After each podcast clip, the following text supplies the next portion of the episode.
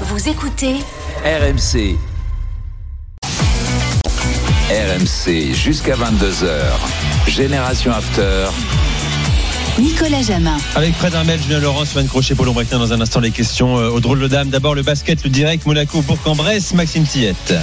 Trois points d'avance pour la Roca Team à la fin du premier carton. 19 à 16. La Gelbourg pénalisée par ses 6 pertes de balles dans le premier carton. Ça fait donc plus 3 pour Monaco. C'est parti, j'accueille Kevin, le 32-16. Salut Kevin.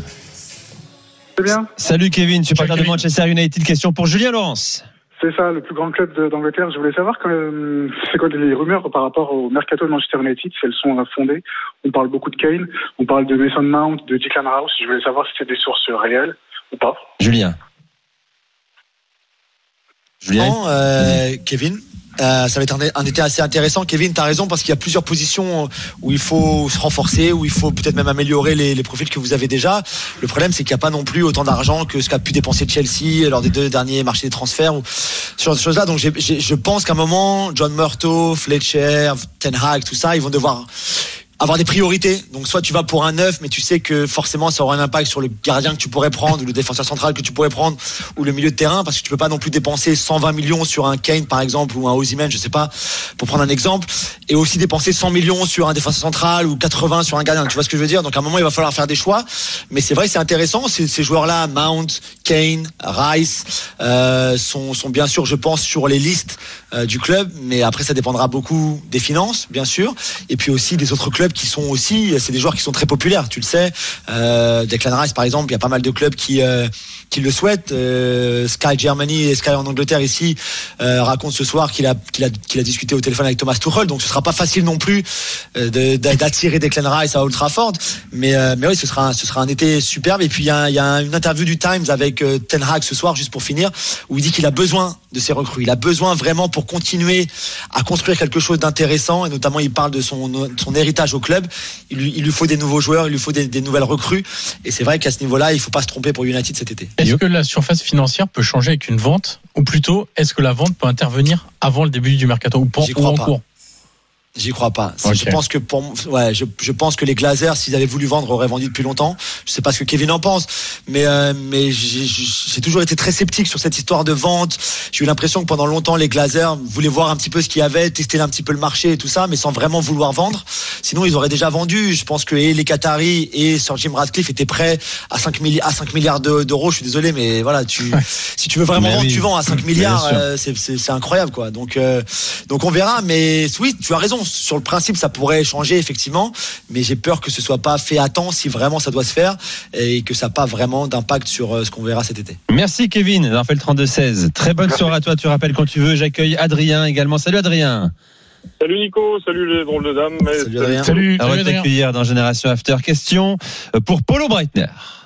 Alors j'avais une question pour Polo. J'ai suivi le dénouement de la Bundesliga 2 ce week-end avec euh, l'accession de Darmstadt et Heidenheim. Oui. Avec le but de Kleindienst dans les dernières minutes. Et je voulais savoir justement par rapport à ça, si, euh, étant donné que Hambourg finit du coup troisième et jouera son barrage contre Stuttgart, Contre si je dis pas de bêtises, Oui.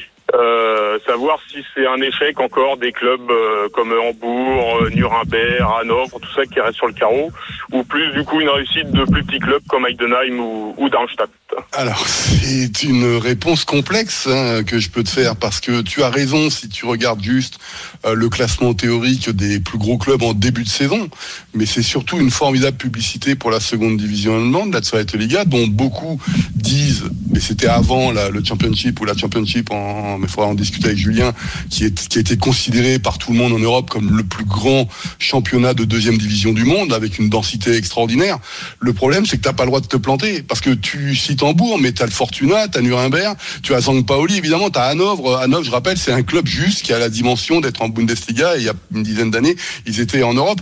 Donc ta question, en fait, est-ce que c'est un échec? Ben, On dira non si Hambourg, évidemment, se qualifie, mais encore une pour la la. Et puis c'est la deuxième année de suite qu'ils seront en barrage. Hein. Euh, L'année dernière c'était contre le Hertha Berlin. Cette saison ça sera contre Stuttgart. Donc ils ne seront pas les favoris. C'était les favoris pour cette saison, mais ça fait cinq ans maintenant qu'ils sont en deuxième division, quatrième, quatrième, quatrième, troisième, troisième.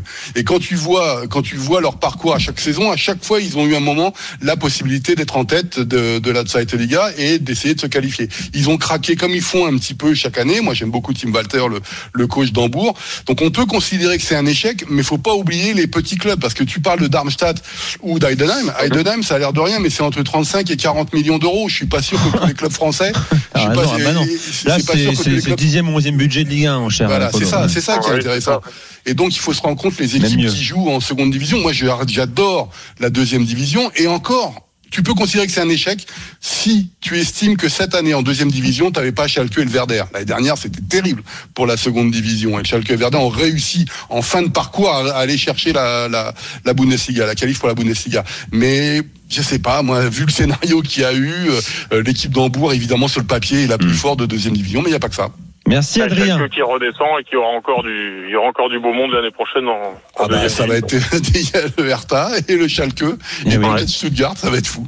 Merci Adrien, très bonne soirée à toi. Tu rappelles quand Merci tu veux. Merci les gars. Euh, question alors parallèle, euh, on revient en France, Fred, pour toi sur, sur euh, la chaîne Twitch d'RMC Sport.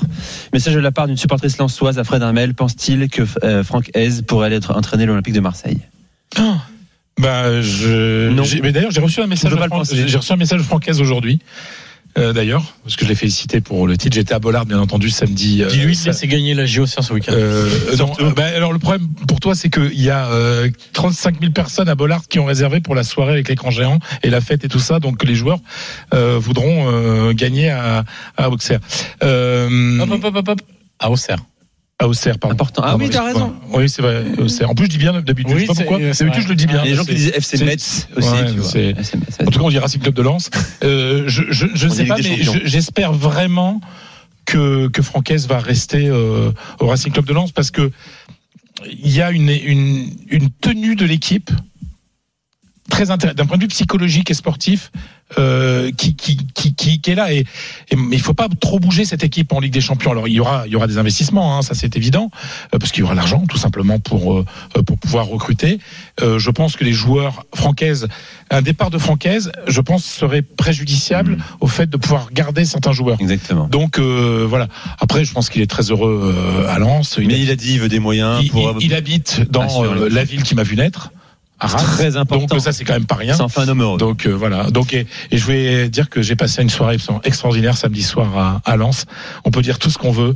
On, on connaît tous plein de clubs, mais il y en a qu'un qui compte, c'est celui que de, depuis tout petit. Donc euh, voilà. Tout à fait. Polo est, avec nous également au 32 Salut Polo.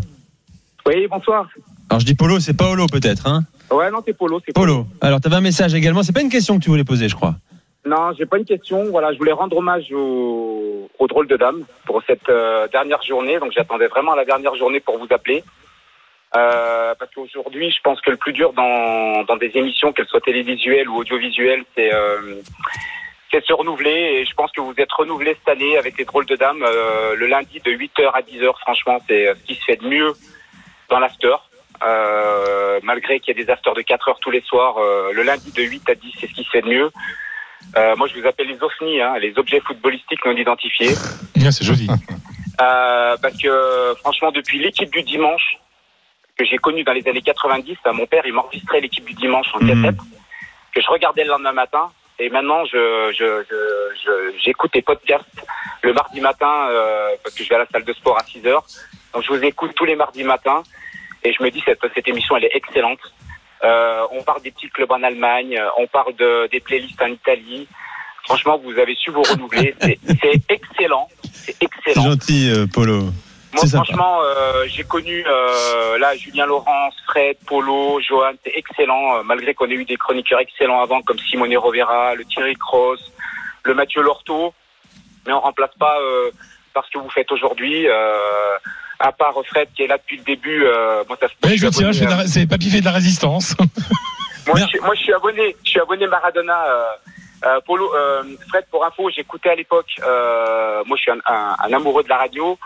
J'écoutais euh, à l'époque avec mon père la bande NW pour écouter les matchs de foot où un, un de mes plus grands matchs, ça a été euh, Arsenal-Benfica, parce que je suis supporter de Benfica, année 91 quand Oui. même. Tout ça pour, euh, pour Julien, un petit dédicace. Bon, à l'époque, on, on les avait battus 3-1. Mais euh, voilà, la, la- la radio avec des gens comme vous, c'est que du C'est bonheur. gentil. Merci, Polo. Merci C'est beaucoup. très sympa de ta part. On est tous touchés. Bah, Johan, Julien, Polo et Fred, hein, qui font Et euh, euh, surtout l'émission. continuer comme ça. Je pense que Gilbert et Daniel, euh, vous avoir mis le lundi de 8 à, de 8 à 10, c'est ce qui se fait de mieux aujourd'hui dans l'after. On parle de foot, on parle euh, des, on parle des, des comment des, Mais- des, des, des- des vieilles références. On parle euh, Tout à du foot fait. comme on l'aime des années 80, la vieille. Coupe des Champions. C'est un peu vintage, hein, bien bravo. sûr, le, le lundi soir également. Euh, on parle de tout, mais il faut aussi qu'on respecte les timings, mon cher Polo, euh, parce qu'en fait, on est très en retard. Et je suis désolé de te couper la, la parole, mais bien sûr, on est tous très touchés pas- par, pas de mal, il y a pas par de ton mal. appel. Bravo à vous. Très bonne soirée à Salut. toi. Nous, on revient dans un instant Merci. pour les directs et bien sûr évoquer notamment la Juve avec Johan. À tout de suite sur RMC.